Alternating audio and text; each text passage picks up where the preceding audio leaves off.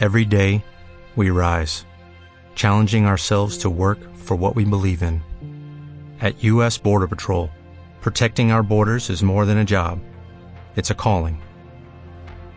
Agents answer the call, working together to keep our country and communities safe.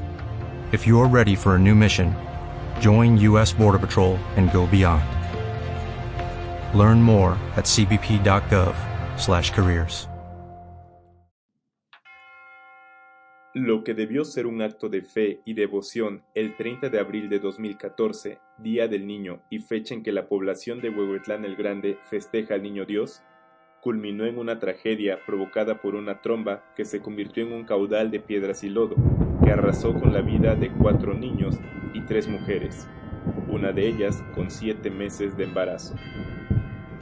Hasta antes de las 19 horas de ese miércoles, habitantes y visitantes habían acudido al templo para venerar al Niño Dios.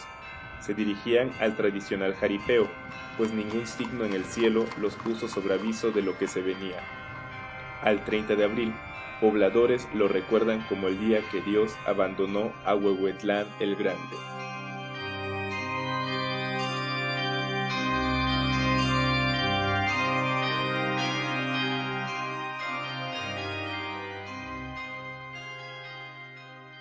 Detrás de un reporte hay una historia. Detrás de un expediente hay un motivo. Porque la historia de las ciudades también se cuenta a través de sus crímenes, esto es, Memorias del Crimen.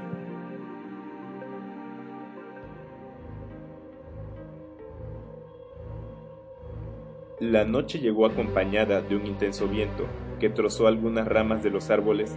Poco después se sintieron gruesas gotas de lluvia y en un instante cayó el granizo. El aguacero duró apenas 30 minutos, pero eso bastó para que de la parte alta del cerro bajaran toneladas de piedra y lodo. Antaño, la salida natural del monte era la calle Palmas y de ahí el agua descendió hasta la calle Balcázar.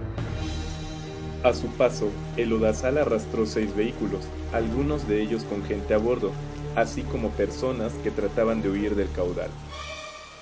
Luego de media hora de la torrencial lluvia, un silencio desolador se hizo presente y el servicio eléctrico dejó de funcionar. Los visitantes no podían entrar ni salir de la comunidad y lo único que se escuchaban eran las sirenas de las patrullas y ambulancias que intentaban ingresar a la comunidad. Los habitantes, por su parte, trataban de ofrecer auxilio a los afectados que estaban en el cauce. Sin embargo, desde el primer momento se supo que había víctimas fatales.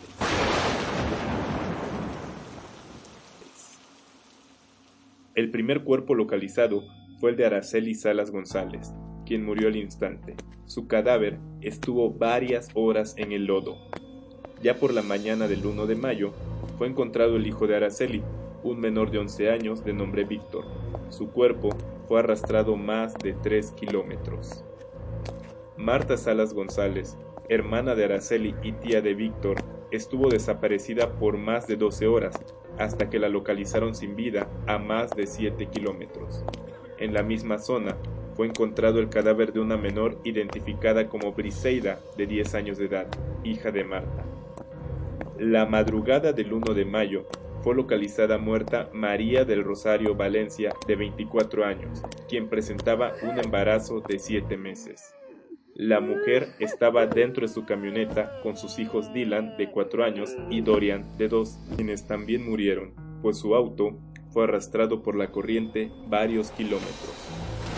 María, sus hijos y su esposo Antonio Quinto Ochoa, de 25 años, llegaron a Huehuetlán para vender artesanías en la feria. Cuando comenzó la lluvia, el padre bajó de la camioneta a comprar anticongelante, pero cuando intentó regresar, la troca ya estaba siendo arrastrada por el agua. La familia era vecina de la colonia Nuevo Plan de Ayala, en Puebla. En medio de la desesperación, Antonio intentó salvar a su familia, según contaron testigos, pero la fuerza de la naturaleza se la arrebató de las manos.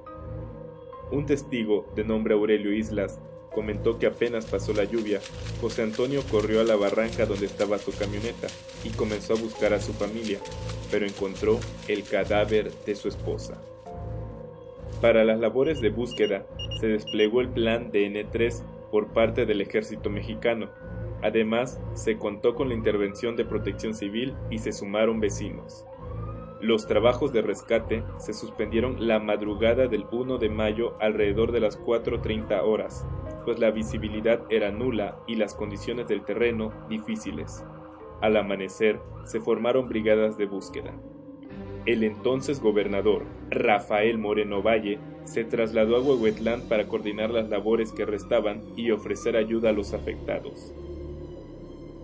Días antes, el 28 de abril de 2014, el Sistema Meteorológico Nacional había advertido de una tromba en la zona de Huehuetlán el Grande.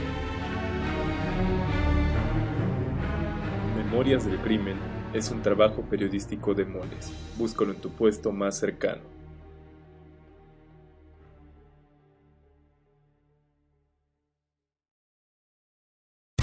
Here's a little known fact. Almost half of all waste generated in Montgomery County comes from businesses, organizations, and government facilities. Reducing the amount of waste in your workplace will have a positive impact on our environment.